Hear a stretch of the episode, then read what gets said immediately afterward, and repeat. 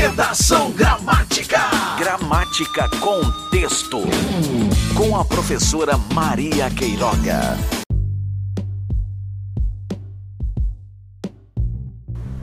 Aula 3. Hoje nós falaremos aqui nas nossas aulas básicas de redação sobre a introdução da redação.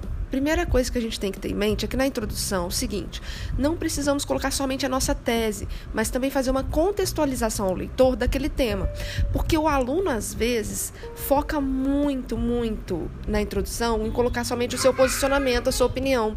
Sendo que não, ele precisa contextualizar o leitor sobre aquele assunto, sobre aquele tema que está sendo falado. Ou seja, fazer uma breve, é, é, um, uma breve, um breve resumo, entre aspas, ou até mesmo uma alusão histórica sobre aquele tema ali, para que a gente saiba de que é aquela redação. Porque a gente pensa assim: ah, a redação do Enem, o corretor já sabe qual é o tema, tudo bem. Mas a gente tem que lembrar que a sua redação é um texto pronto, independente dos textos motivadores do que foi passado antes. Alguém tem, a, a pessoa que vai pegar o teu texto, ela tem que ler do início ao fim, do, do início ao fim e entender sobre o que é que está falando ali qual é o, o tema, a abrangência do tema que está sendo abordada. Então eu preciso fazer uma contextualização histórica ou até mesmo apresentação do tema e em seguida colocar a minha tese, ou seja, o meu posicionamento que está focado sempre na causa do problema. Isso mesmo.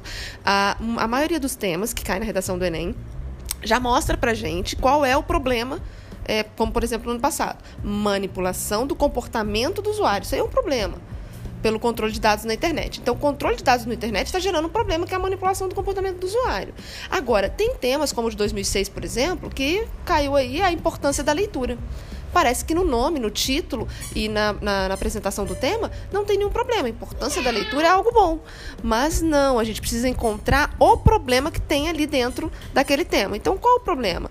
Que a escola, às vezes, está é, tá, tá valorizando como deve a, a, a leitura? Será que a família valoriza? Então, a gente precisa encontrar o problema que tem dentro daquele tema. A partir do problema, encontrar causas para o problema e aí de, é, é, designar nossa tese.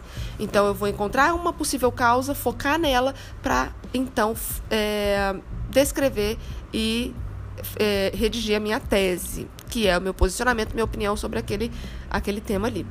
E é isso, gente. Hoje eu quis falar sobre a introdução com vocês bem rapidinho, tá? Uh, nessa aula 3 aí, para a gente poder continuar uh, depois falando sobre desenvolvimento, conclusão e também fazer alguns, algumas aulas aqui sobre o que eu disse para vocês de, ponto, de pontuação, de pronome relativo, pronome demonstrativo também, não esqueci. Então a gente tem que ter conhecimento também de gramática dentro do texto, tá bom? Porque é a competência de número um que vai avaliar isso, a competência que vai avaliar a norma culta, padrão, né? Então a gente precisa saber redigir um bom texto a partir da norma padrão. Então eu preciso ter conhecimento dos pronomes relativos corretos, da colocação pronominal. A gente vai falar um pouquinho sobre cada coisa aí nas próximas aulas, tá bom? Um beijo, até a próxima e não se esqueça de escrever lá no no canal, porque segunda-feira temos a nossa live marcada. Nossa live sobre o uso de vírgula, para vocês nunca mais esquecerem, tá bom? Canal Gramática com texto. Beijinho, tchau, tchau.